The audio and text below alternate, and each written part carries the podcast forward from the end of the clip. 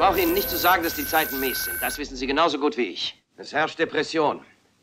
Viele sind ohne Arbeit oder haben Angst, ihren Arbeitsplatz zu verlieren. Ich muss Ihnen nicht sagen, dass die Zeiten schlecht sind. Das sehen Sie selber. Das Geld ist nichts mehr wert. Sie wissen, dass die Luft, die wir atmen, vergiftet ist, genauso wie die Lebensmittel, die wir essen. Der Dollar ist keine 5 Cent mehr wert. Banken gehen pleite, Geschäftsleute haben eine Waffe unterm Ladentisch. Verbrecher machen die Straßen unsicher. Es scheint niemanden zu geben, der weiß, was man dagegen tun kann.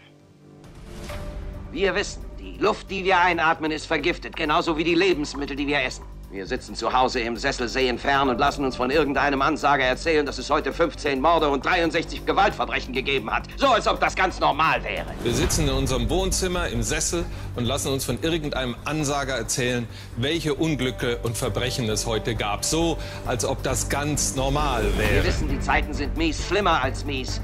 Sie sind verrückt. Es ist, als ob überall alles verrückt geworden ist, sodass wir gar nicht mehr rausgehen wollen. Wir sitzen zu Hause und langsam wird die Welt, in der wir leben, immer kleiner. Und wir sagen nur, bitte, lasst uns wenigstens hier in Ruhe in unserem Wohnzimmer. Lasst mich meinen Toaster haben, meinen Fernseher, meine Stahlgürtelreifen. Dann sage ich auch nicht, lasst mich bloß in Ruhe. Ich werde euch aber nicht in Ruhe lassen.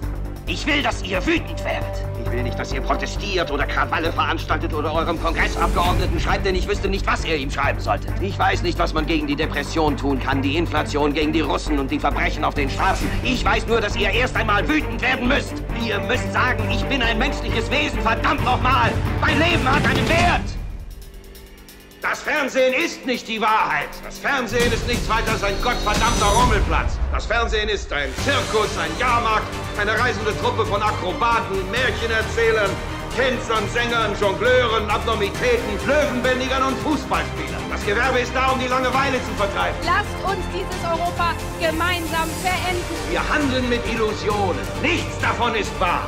Aber ihr, Freunde, ihr sitzt da Tag für Tag, Abend für Abend alle Altersgruppen, Hautfarben, Glaubensbekenntnisse. Wir sind alles, was ihr kennt. Ihr fangt an, den Blödsinn zu glauben, den wir hier verzapfen. Ihr fangt an zu glauben, dass die Röhre die Wirklichkeit ist und euer eigenes Leben unwirklich ist. Was immer die Röhre euch auch sagt, ihr tut es. Ihr zieht euch so an, ihr esst so, ihr erzieht eure Kinder so. Ja, ihr denkt sogar wie die Röhre. Das ist Massenwahnsinn, ihr Verrückten. Du hörst dir die Nachrichten an? Hast du doch was gegen die Nachrichten? ja, allerdings. Ich habe echt was gegen die Nachrichten. Bist du bereit? Die Nachrichten sind komplett manipuliert. Alles, was die uns erzählen, an jedem einzelnen Tag, wird von Medienkonsortien lanciert und zwar nur zu einem einzigen Zweck. Und jetzt kommt's. Die wollen, dass wir in Angst leben. In Angst? In totaler Angst, damit wir losziehen und Geld für alles Mögliche rauswerfen. Für Dinge, die wir niemals brauchen, die wir wahrscheinlich schon sechsmal haben. Damit die Werbefirmen auch weiter Sendezeit kaufen.